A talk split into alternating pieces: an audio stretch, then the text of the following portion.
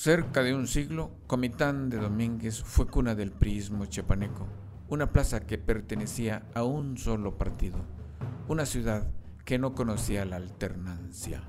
Sin embargo, a inicios del nuevo milenio ocurrió un evento inédito. El PRI sufrió su primera derrota a manos de un candidato de oposición. Fraudes, corrupción y traiciones, así fue como Comitán se abrió por primera vez luego de 72 años, su camino a la democracia. Transición política, la historia de una elección que transformó la vida política en Comitán. Disponible en Amazon. Este episodio de Enfoque F es traído ante ustedes por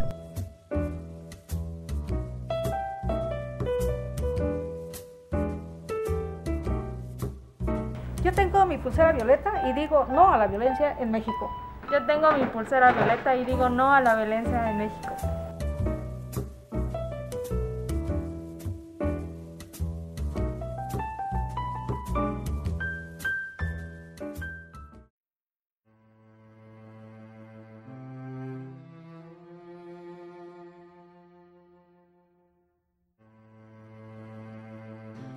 Tal? Muy buenos días, tardes, noches.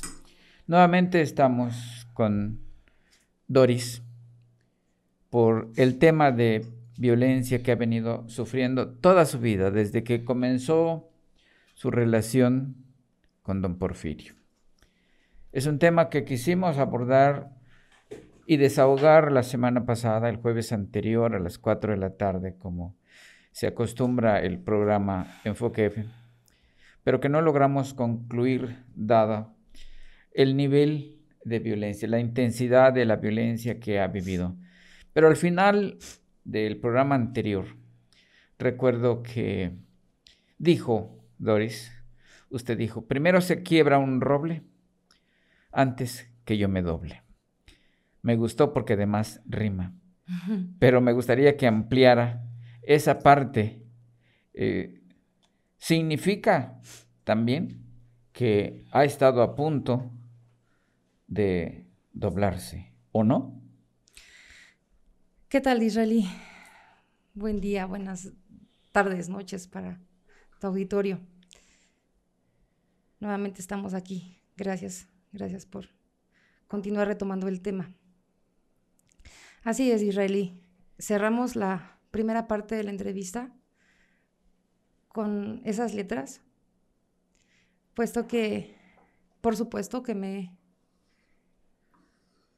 que me he sentido en algún momento, ¿no? Pues doblada. Este, sobre todo al inicio, ¿no? Sobre todo al inicio, y es por ello que termino la primera parte de la entrevista con ese comentario. Y nada tiene que ver con la soberbia, definitivamente no. Te voy a compartir en este momento a qué me refería. Muy duro, muy duro, me ha tocado. Me ha tocado bailar con la más fea. y a lo largo de, tanta violencia, eh, me ha tocado este, hacer una retro... ¿Cómo se dice? Perdóname. Eh, pues echarme un calabado dentro, ¿no? una, introspección. Así es, así es. Eh, echarme un clavadito adentro y decir, a ver, oye tú, ¿por qué? ¿No? Este, ¿hasta dónde? ¿Hasta cuándo? Y recordando momentos tan difíciles, tan duros, pues, ¿cómo no? Somos seres humanos.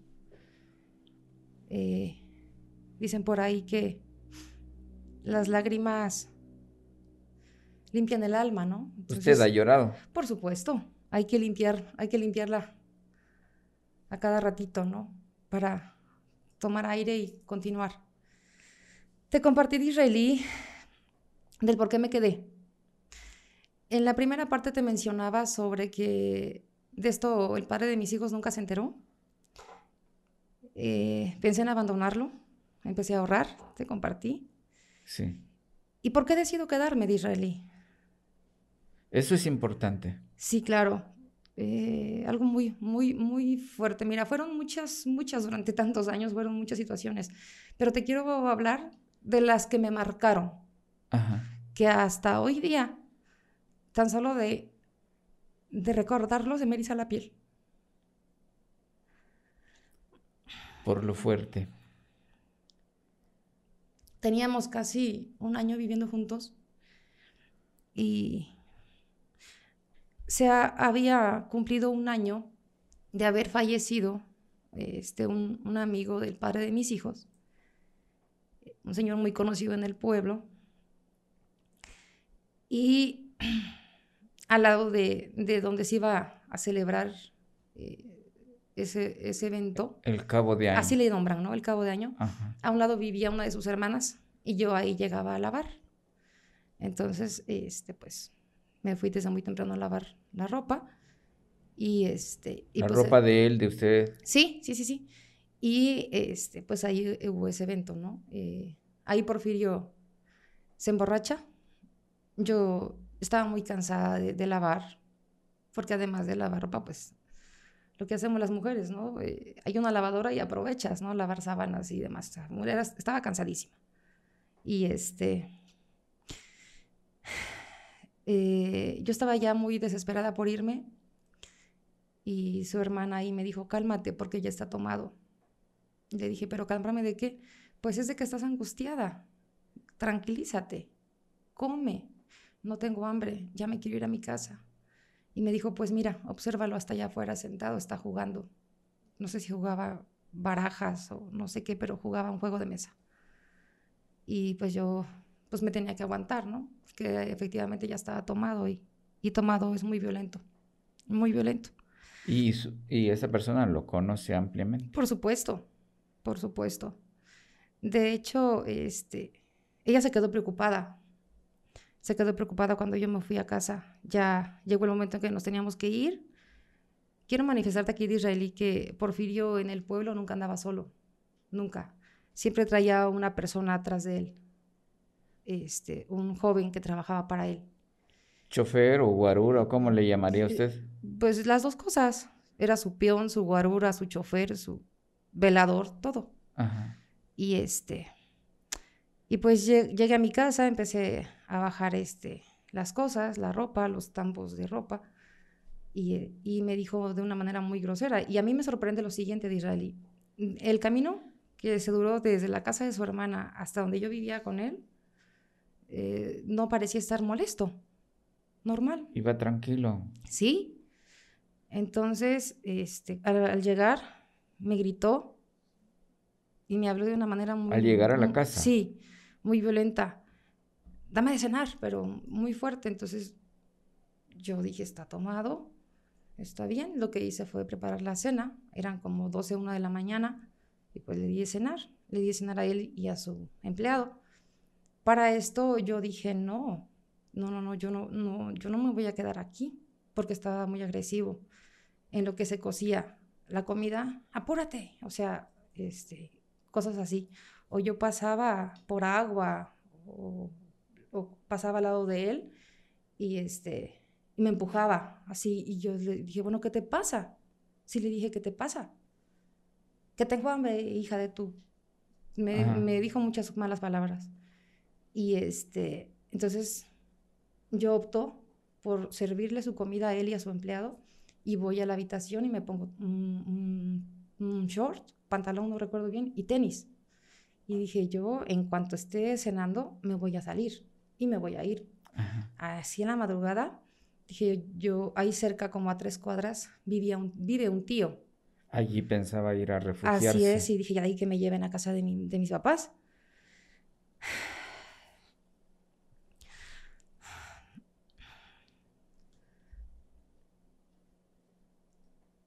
Salí y él volteó y me dijo, ¿a dónde crees que vas, hija de...? Ajá. Las majaderías. Sí. Entonces yo le, le dije, "M- me voy a casa de mis papás porque no voy a permitir que me estés maltratando. Y salí. Quiero manifestarte que vivíamos en una cabañita frente al río. Y de la cabaña había que subir cuatro o cinco escalones. de ahí había un jardín que daba al portón. Entonces, bajé las escaleras cuando escucho que él se levanta. Y me dijo, ¿a dónde crees que vas, hija de tú? Ajá. Y entonces, ya te dije, voy a la casa de mis padres. Iba yo caminando en el pasto, ya había llegado al jardín, ya había bajado las escaleras, cuando me grita, que te pares, hija de tú, no sé qué, porque ahorita te voy a dar unos balazos. Yo continué, no quise voltear. ¿Le, ¿No le creyó? Mm, No es que no le creyera, Ajá. es que dije, como él siempre me violentaba a solas, nunca delante de las personas, Ajá. eh, estaba ahí el empleado, yo dije, no creo que, que, que lo, que lo vean, ahí hay evidencia, ¿no? Ajá. Iba rumbo al portón cuando Porfirio sacó su pistola y me disparó. ¿Hacia dónde? Hacia su cuerpo. Yo lo que recuerdo y que jamás se me va a olvidar de Israelí es que el pasto se movió, Ajá. salpicó tierra. ¿Cuántos disparos escuchó? Cuatro. Cuatro disparos. Ajá. Perdóname. Sí, no se preocupe.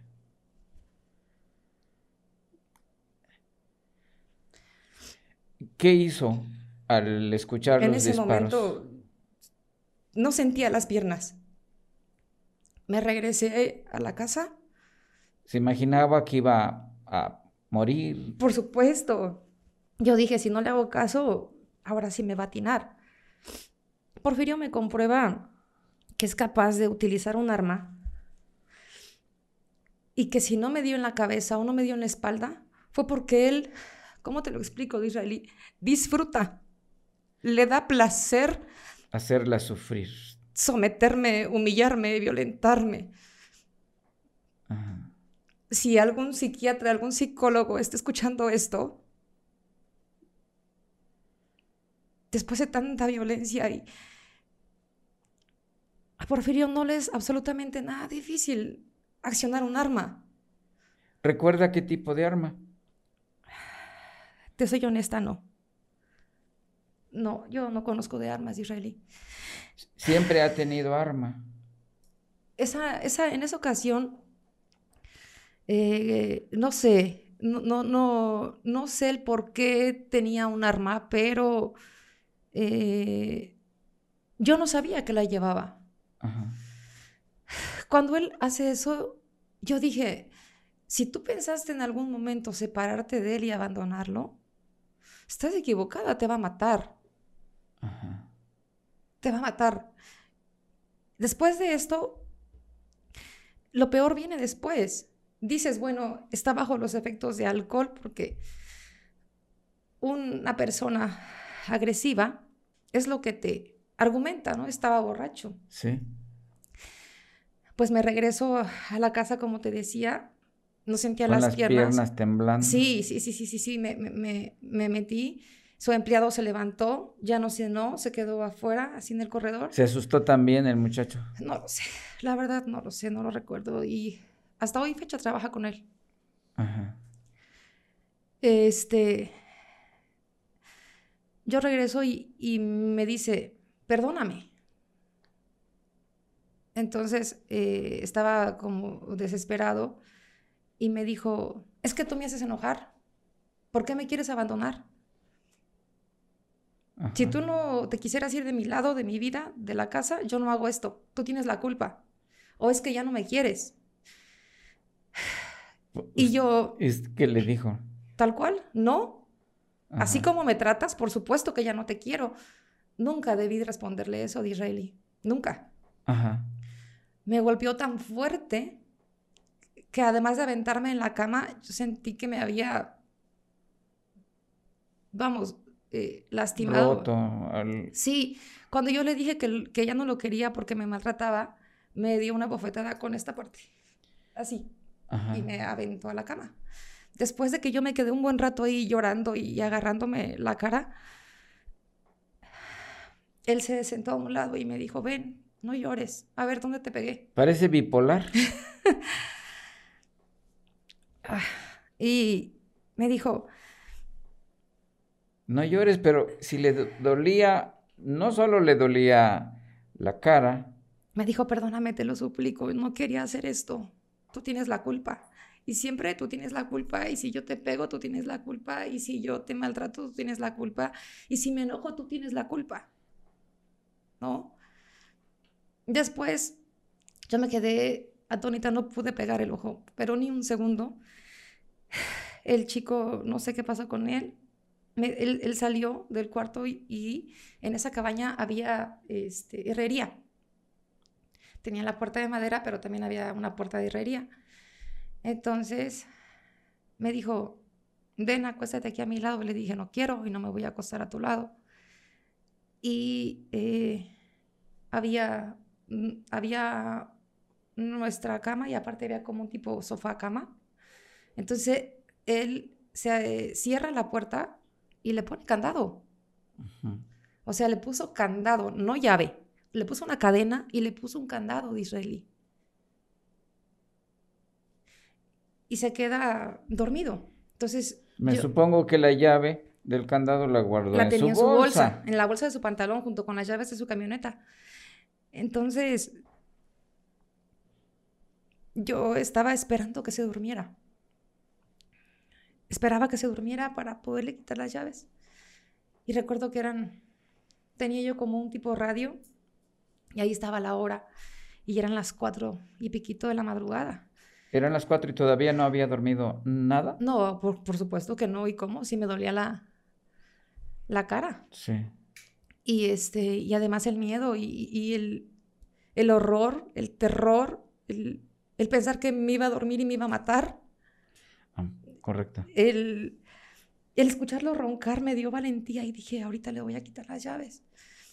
Y pasé desde las cuatro y treinta y tantos de la mañana hasta casi las seis, pensando en acercarme y quitarle las llaves. Ajá. Yo de israelí me, me quise levantar en infinidad de ocasiones y moverme, no podía. No sentía fuerza en, las, en los pies ni en las manos.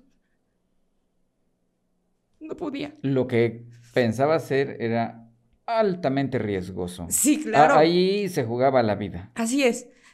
Y yo lo escuchaba roncar y yo dije, aquí. Y de repente, uff, me volví a caer. Y así lo intenté infinidad de veces.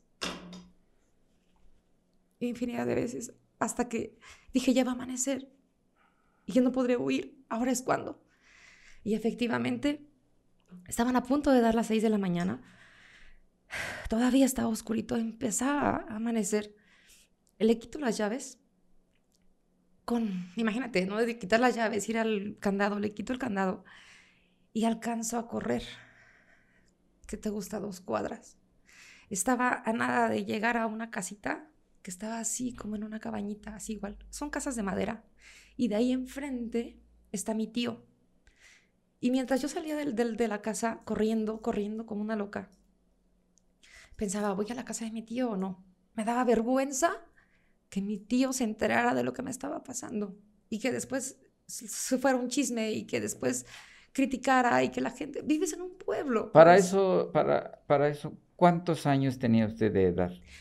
tenía 16 años, Ajá, porque todavía no tenía viviendo con él un año, ajá, aproximadamente un año.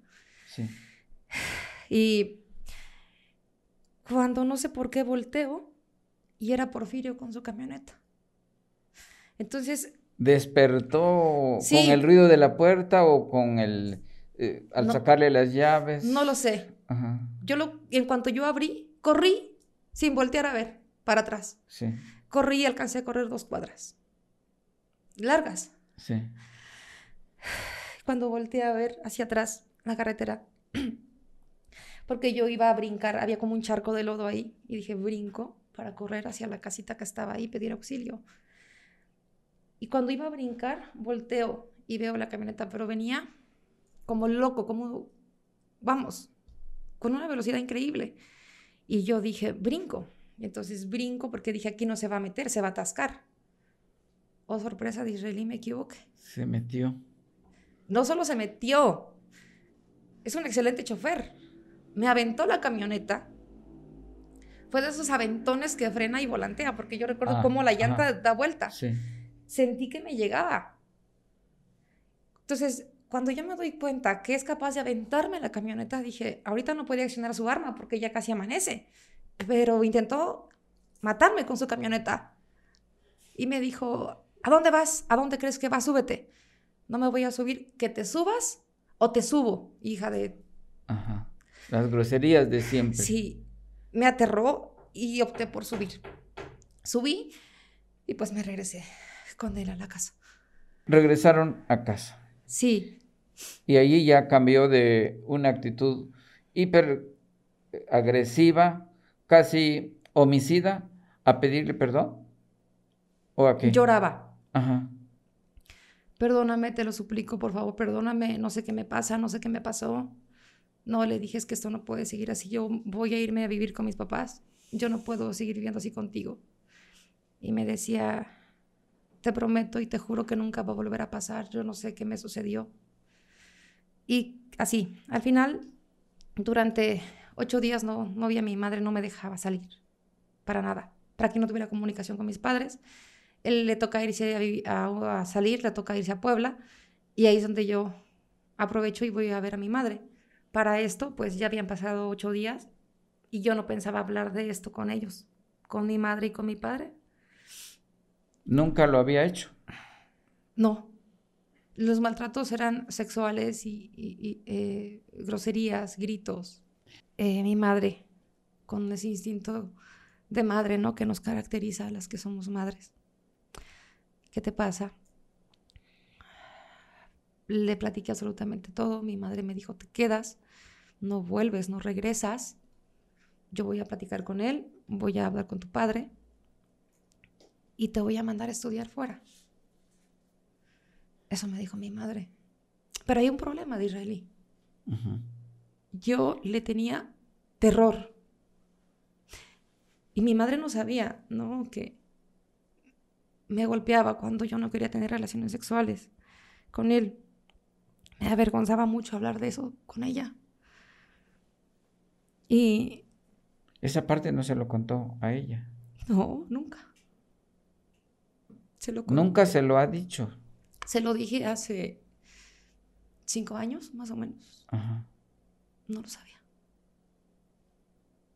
Le llegué a comentar, mamá, fíjate que Porfirio se pone enojado cuando yo no quiero tener relaciones sexuales. Y me decía, pues es que es natural, es tu marido. Pues, ¿Cómo no se va a enojar? Pero nunca le di detalle alguno, nunca. Retomando el tema, este, cuando mi madre me dice que me va a mandar a estudiar fuera y que lo, lo voy a dejar, que me quede con ella, a vivir con ellos, con mi papá, yo le tenía terror, yo no podía quedarme ahí. Mi miedo era de que él le hiciera daño a mis padres. Y sabes una cosa de israelí, no me equivoqué. Cuando yo regreso con Porfirio, porque regresé con Porfirio, después de eso, mi madre trató de convencerme, pero era demasiado tarde porque estaba yo totalmente sometida. Me daba vergüenza. Como te lo mencioné en la, en la entrevista pasada, que, que los hombres me, me- me vieran que ya había tenido un marido, pues.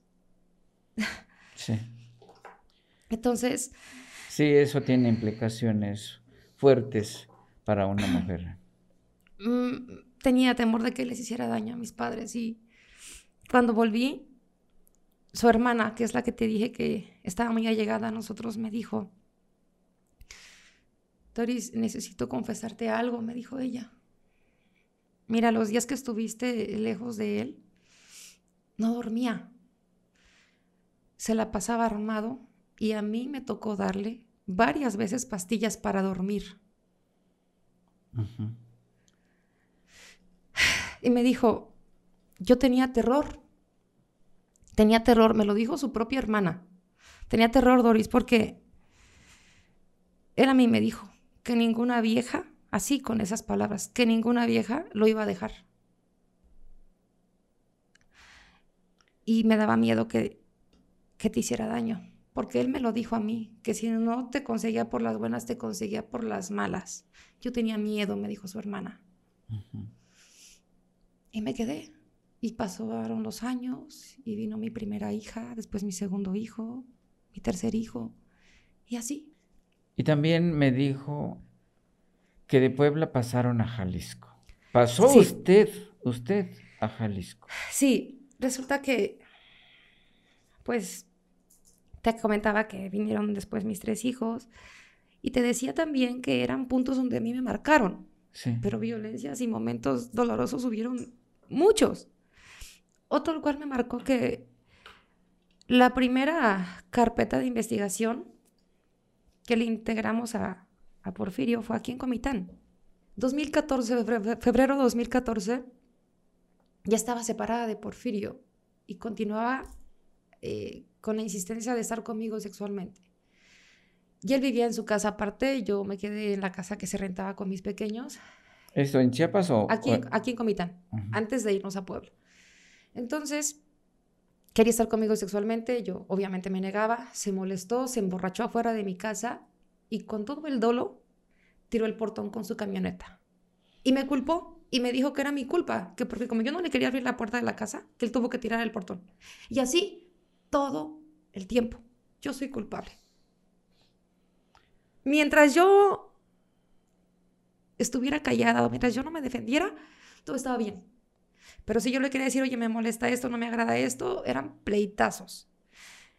Después de esto te digo que lo denuncio, pasan seis meses, me voy a vivir a Puebla con mis hijos, y estando en Puebla de Israelí, algo que me marca y que me hace pensar en, en irme de Puebla. ¿Por qué? Porque esa casa estaba en un, en un fraccionamiento privado en el cual los vigilantes le tenían miedo al Señor.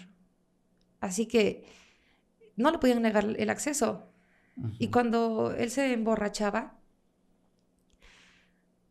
una de las, de, las noches que me impactó demasiado y que yo dije, aquí mi vida corre peligro.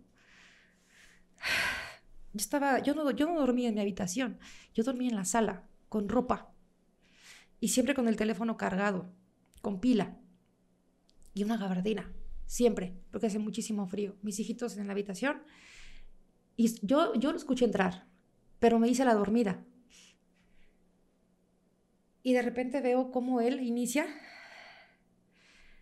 a olfatearme de los pies a la cabeza en el sillón donde yo dormía. Lo tengo aquí. Escuchaba su respiración. No tengo palabras para narrarte lo que yo sentí y lo que pasa por mi mente. Pero algo similar al terror. Por supuesto. Dije, ¿qué tiene en la cabeza? el, ver cómo me olfateaba los pies hasta la cabeza. ¿Qué clase de ser humano con sus cabales hace ese tipo de cosas? dije, no, yo me voy.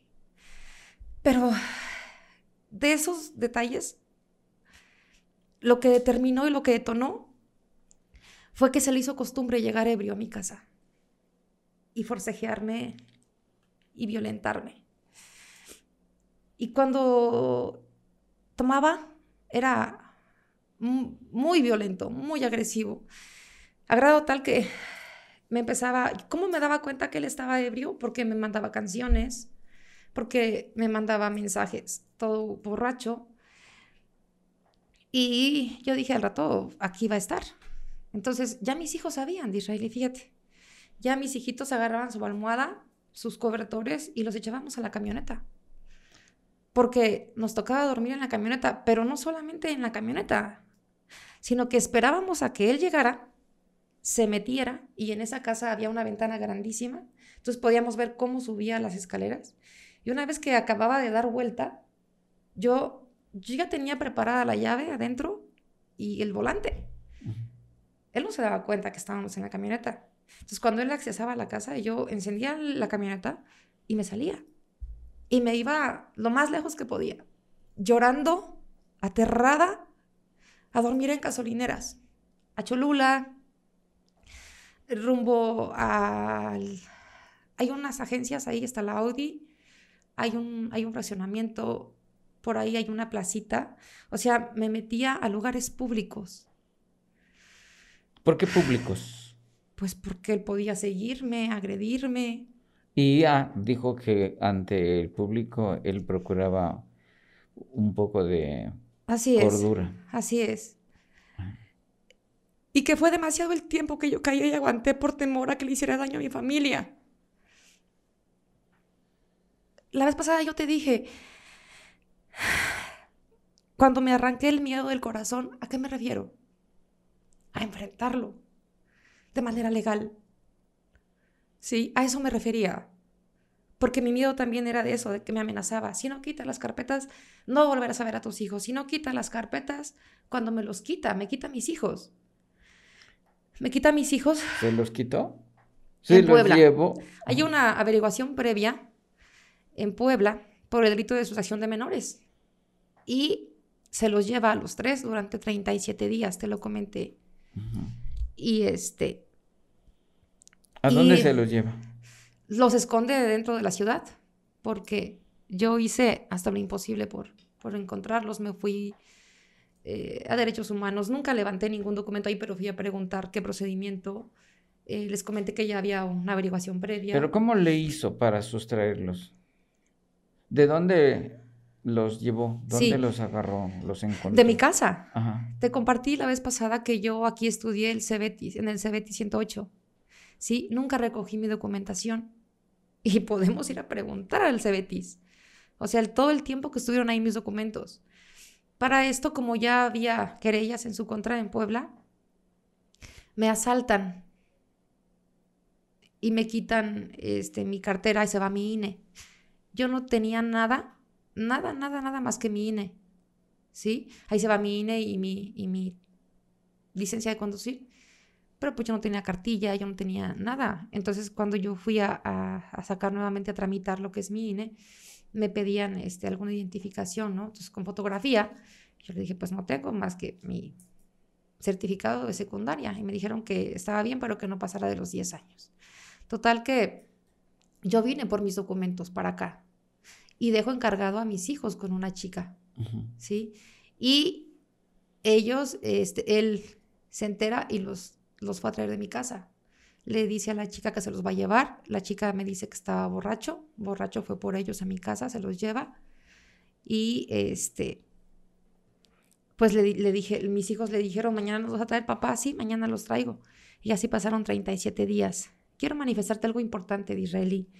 En, en, esa averiguación previa, este, bueno, pues pasado todo ese tiempo, yo me la pasaba mal, llorando, desesperada, bajé como 8 kilos de peso, no comía. Recuerdo que me despertaba en el piso del baño, de la cocina, de la entrada. Yo me desgarraba llorando. Usted seguía sin, hij- sin sus hijos, sin los tres. Así es. Daba una gallina que acaba de abrir sus cascarones.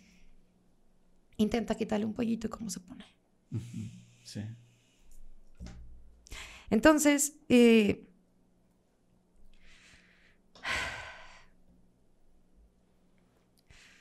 en esa averiguación previa, pasaron tantos días y me, me armé de valor y le dije a Porfirio, mira, ha pasado tantos, tantos días, si tú no me entregas a mis hijos, yo miré lejos, donde nunca jamás vuelvas a saber de mí. Y me duele en el alma. Pero ¿sabes una cosa? Algún día mis hijos van a crecer y no, solamente, no siempre van a ser niños y me van a buscar, me van a encontrar y yo estaré ahí. Porque mis hijos saben que tú los quitaste de mi lado, que tú te los llevaste con engaños, a la fuerza. ¿Cómo se lo dijo? ¿Vía telefónica? Sí, vía telefónica. Ah. Y le dije, si no me entregas a mis hijos en, mañana a las 12 del día, te lo juro que no me vuelves a ver en tu vida y te quedarás con ellos. Como yo sé que no se le da mucho el ser padre, pues sabía que me los iba a entregar y así fue, me los entregó. Cuando yo recibo a mis hijos en su declaración de ellos, y te digo con copias certificadas, con firmas y huellitas y las iniciales de mis hijos, en sus declaraciones manifiestan que su papá les dio a ingerir bebidas alcohólicas, que incluso a mi hija de siete años la emborrachó. ¿Qué cosa? ¿Qué, Así es. Terrible. Y esas fueron las declaraciones de mis En esos hijas. 37 días, Así es. dándoles licor, emborrachándolos. Así es. Pero ¿cuál era su fin? Quisiera saber qué es lo que quiere. Nadie hace eso. Ningún papá. ¿Por qué me odia tanto? Porque en su... No sé cómo expresarlo. Dice que me ama. Todavía hace unos meses, ¿no? Este... Bueno, no ya meses, ya tiene... Estamos en noviembre. Ya tiene el año. Aún estando denunciado, aún siéndole clara, que me deje tranquila, que me deje en paz continuaba diciéndome que quería recuperar a su familia. Le dije, ¿cuál familia? Ya no hay, no tienes familia. Conmigo no tienes familia.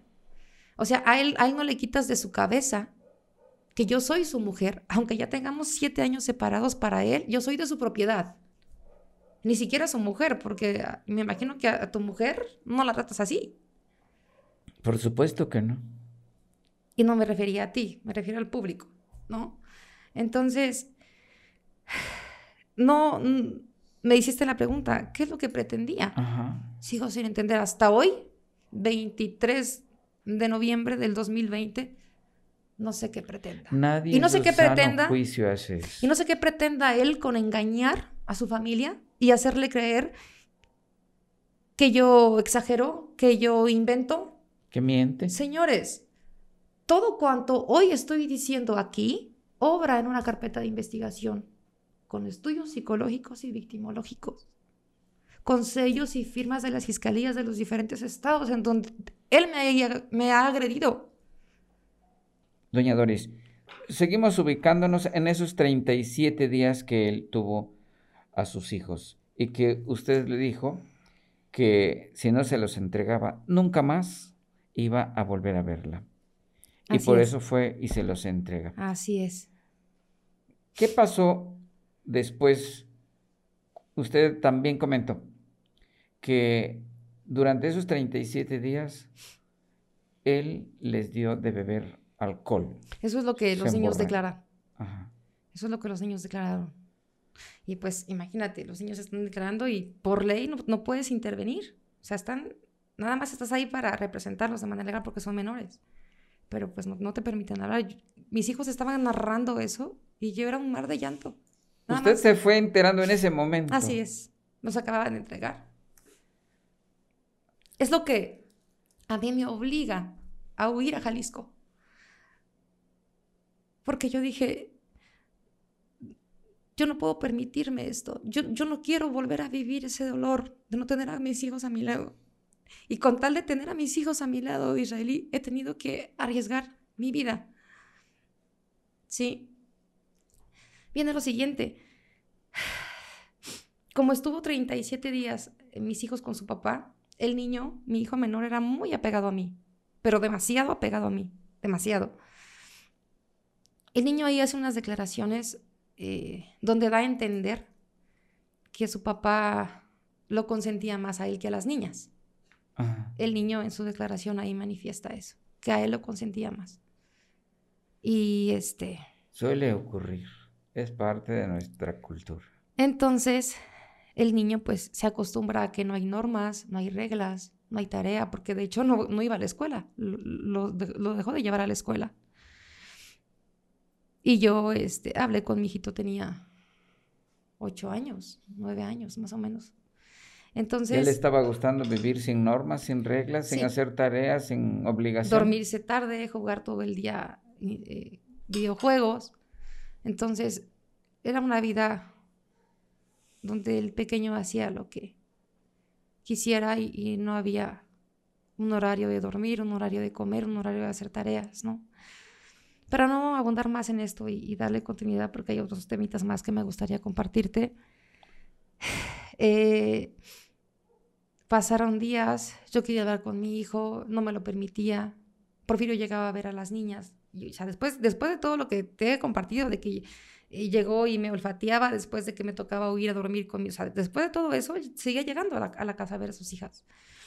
Y, este, y le dije, ¿sabes qué? Yo necesito ver al niño, tráelo. Y me O dijo, sea, tuvo él a, a su hijo. mi hijo, mi hijo vivió con su padre dos años. Mira, Disraeli, te quiero compartir que cuando mi hijo vive con su padre, pasaron como cuatro o cinco días que él no iba a la casa ni sabía de mi hijo, de nada. Entonces cuando va, yo le digo, ya sabes qué, quiero ver a mi hijo, tráemelo. No, no quiere venir. Bueno, cuando estés allá, pásamelo por teléfono. No, no quiero, no, no quiero hablar contigo. Se empezó a alejarlo, alejarlo, alejarlo, alejarlo. Y eh, se, se hizo de una discusión. Intenta llevarse a mi pequeñita, que tenía seis años. Y yo dije, no, no, no, ¿qué te Otra pasa? sustracción fuera de la ley. Así es. Ah, tomé a mi, a mi hija en brazos y salí corriendo rumbo a la, a la casa, porque esto fue en el garaje. Y él fue detrás de mí y, este, y él me fui, corrí en mi habitación, en la principal, y había una ventana. Entonces estaba yo subiendo a la niña a la ventana para que yo le dije, corre hacia la teja y ahí espérame. Pero ya no me dio tiempo. Él llegó por detrás y me empujó. Entonces, para que mi hija no se azotara contra la pared, yo metí el cuerpo y mi hija se alcanzó a golpear la rodilla contra la pared. Entonces yo dije, no, no, no, al rato me los va a volver a quitar. Sí. O sea, se acostumbró mi hijo a vivir con su papá esos 37 días. Y dije, yo no quiero perder más a mis hijos. Cuando me intenta quitar a mi hija, yo dije, yo me tengo que ir de aquí. Yo veré después cómo recupero a mi hijo. Y ese después fue una tortura de dos años, Israel. Dos años que quedó el niño con él y dos años que usted se fue a, Jalisco. a Jalisco. Sí.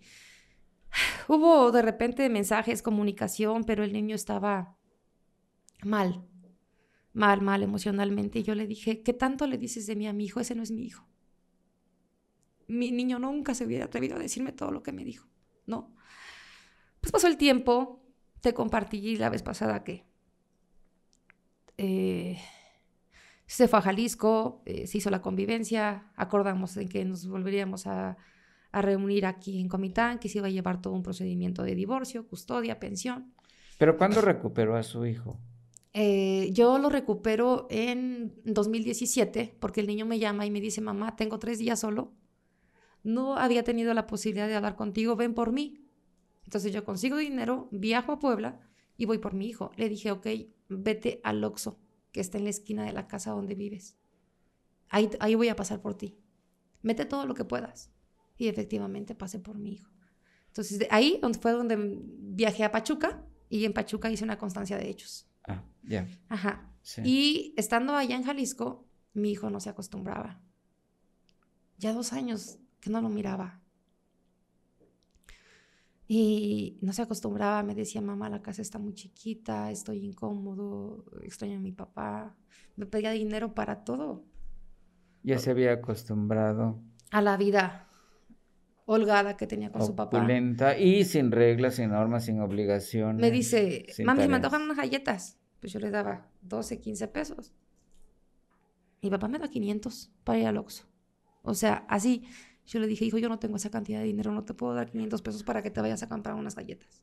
O sea, y ese tipo de, de situaciones este, fueron lo que este, el niño le llama a su padre y le dice, ven por mí. Ajá. Le da la ubicación y Porfirio por segunda vez me vuelve a encontrar en Jalisco. Ay, ay, ay. Entonces, mi hijo hace un par de meses, de hecho en abril, lloraba. Y mi hijo me abrazaba y me dijo, mamá, perdóname, porque te voy a confesar que yo hice eso, buscando la aprobación de mi papá. Ajá, claro. Yo quería que mi papá sintiera que yo hacía algo bueno. ¿Por qué hablas así? Es que mi papá me dice que yo no sirvo para nada. Y cuando se emborrachaba, mi papá me decía, me estorbas, hijo de tantas. Yo a ti no te quiero. Si te tengo que aguantar es porque tu madre está sufriendo. Y si te tengo aquí es porque yo sé que esa P sufre. Pero yo a ti no te quiero, me estorbas. Pero con tal de hacerla sufrir a usted, con tal de hacer sufrir a esa P, Hace, en julio, me dice mi hijo, mami, ¿sabes por qué te valoro tanto? ¿Por qué? Me dijo, porque estuve dos años sin ti. Ese dolor de israelí que yo le reclamaba a Dios, no había una noche que no le pidiera a Dios que mi hijo estuviera bien. Una noche no había que yo llorara. Y gracias a ese sufrimiento, hoy te puedo decir que mi hijo vivió cosas horrorosas al lado de su padre. Eso es. ¿Qué aprendió? ¿Qué le enseñó Porfirio a su hijo en esos dos Lo obligó a hacer cosas que un niño a esa edad no haría por sí solo. A ver, ¿cómo qué? Accionar un arma, por ejemplo. Pero con todo respeto de israelí, por obviedad de razón, es nada más este punto. Ok. Accionar un arma, por ejemplo. El a niño. un niño. Sí, el niño Porque tenía- a la fecha sigue siendo un niño. En es ese un entonces adolescente. él tenía 11 años, mi hijo, cuando él me platica todo esto. Y me dijo, mamá, ¿te acuerdas que un día te dije que mi papá me obligaba a hacer cosas de las cuales no quiero platicar, no quiero hablar porque me pone mal? Le dije, sí. Me dijo, pero ha llegado el momento. Y le dije, ¿por qué es hoy el momento? Cálmate, porque para esto íbamos camino a la fiscalía. Cuando su padre por segunda vez lo intenta sustraer. Pero, oh, sorpresa. Y hay un juicio de guardia y custodia. Ajá. Y los niños están bajo mi guarda y custodia. Que si bien es cierto, la, la, la convivencia es compartida, pero pues no los puedes obligar. Entonces el niño me dijo, sí, lo hablaré, pero frente a los policías. Esa fue la respuesta de mi hijo. Y cuando mi hijo narraba de israelí, la fiscal que tomó su declaración sabe que lo que estoy diciendo es cierto. Yo estaba muda, muda. Ante Sin embargo, que tenía que estar al lado de mi hijo. Sí. Sí, muda. Otra experiencia espantosa como la que había sufrido cuando le entregaron a sus hijos. Así es, así es, pues. A enterarse Continúa. de cosas fuertes. Así es, continúa el Señor violentando los derechos de educación, de vivienda, de alimentación, violentándolo psicológica, física y emocionalmente. Actualmente. Así es, continúa incumpliendo el convenio que se ratificó ante el juzgado civil de lo familiar de aquí de Comitán, el cual fue elevado a sentencia. Y continúa la violencia en contra de mis menores y en contra mía. Perdón, en agravio de mis menores y en mi agravio. Sí. Sí. Y pues. eh, me ¿Qué- toca. ¿qué, ¿Qué hace? ¿Qué va a hacer la autoridad? ¿Qué va a hacer la Fiscalía General del Estado al conocer? Bueno, de hecho ya todo esto lo conoce, todo esto obra en autos. Así es. ¿Y qué está haciendo? Pues habría que preguntarle de manera pública al fiscal de distrito y a sus subordinados, ¿no? Porque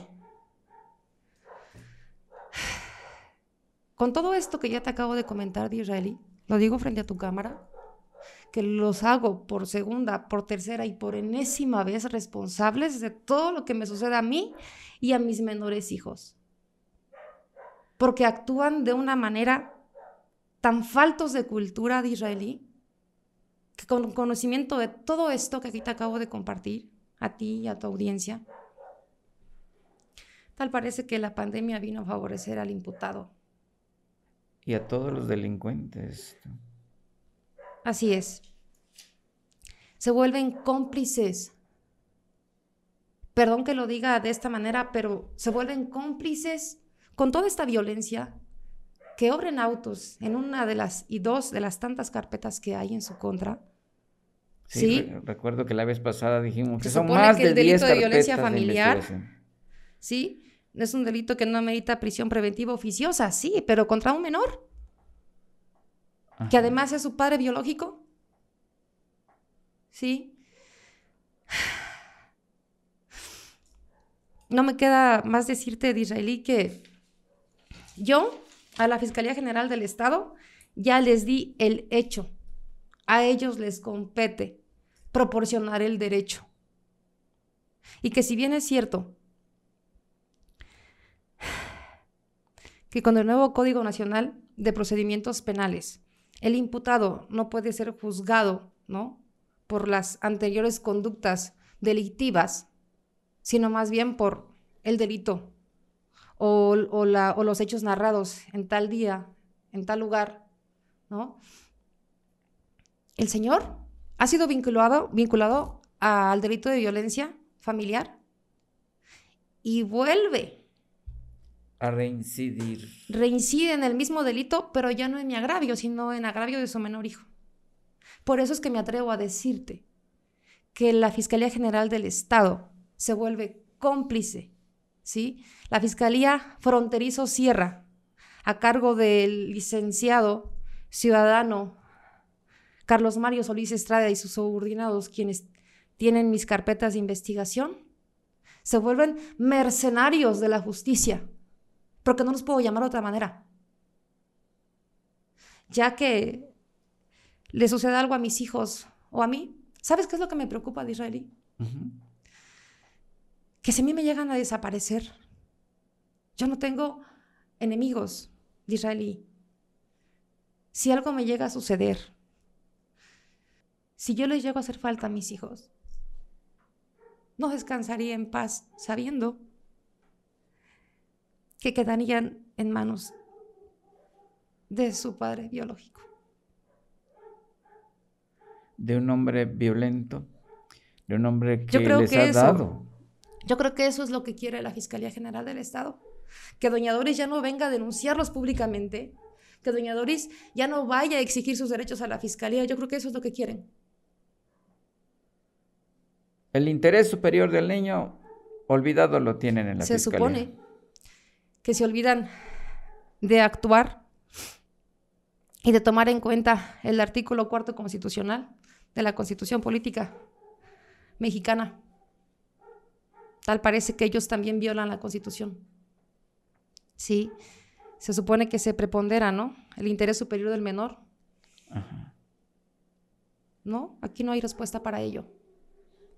Evidenciando la Fiscalía General del Estado, puesto que está en riesgo mi vida y la de mis menores hijos. Y continuaré día tras día hasta que la ley se cumpla con justicia. Gracias, Israelí, por invitarme a tu programa y discúlpame, esto ya. Gracias por su confianza y vamos a darle continuidad porque está por desahogarse, debemos desahogar las más de 10 carpetas de investigación que se han presentado, todos por delitos de violencia en contra de usted y en contra de sus menores hijos. Así es. Gracias por venir, gracias por confiar con nosotros. El único interés que tenemos en Enfoque F es que se haga justicia. Y gracias también a todo el auditorio que nos escucha a través de eh, las redes sociales, a través de Facebook, a través de la 89.5 FM Voz de Berriozábal a través de nuestro, nuestro canal de YouTube Enfoque F, que también transmitimos en Spotify. Gracias a todos por darle like, por compartir, por dejar sus comentarios y ojalá también se sigan suscribiendo a nuestro canal de YouTube Enfoque F. Nos vemos, nos oímos el próximo jueves.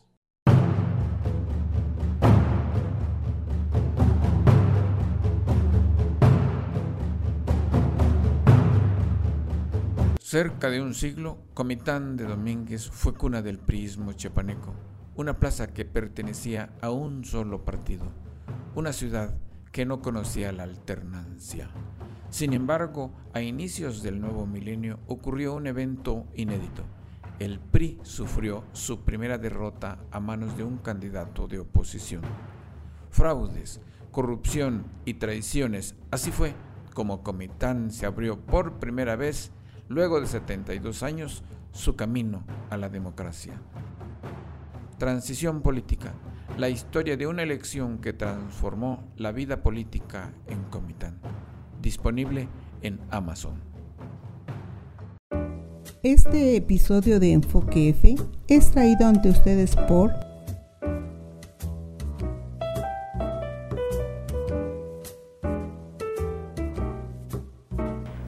mi pulsera violeta y digo no a la violencia en México.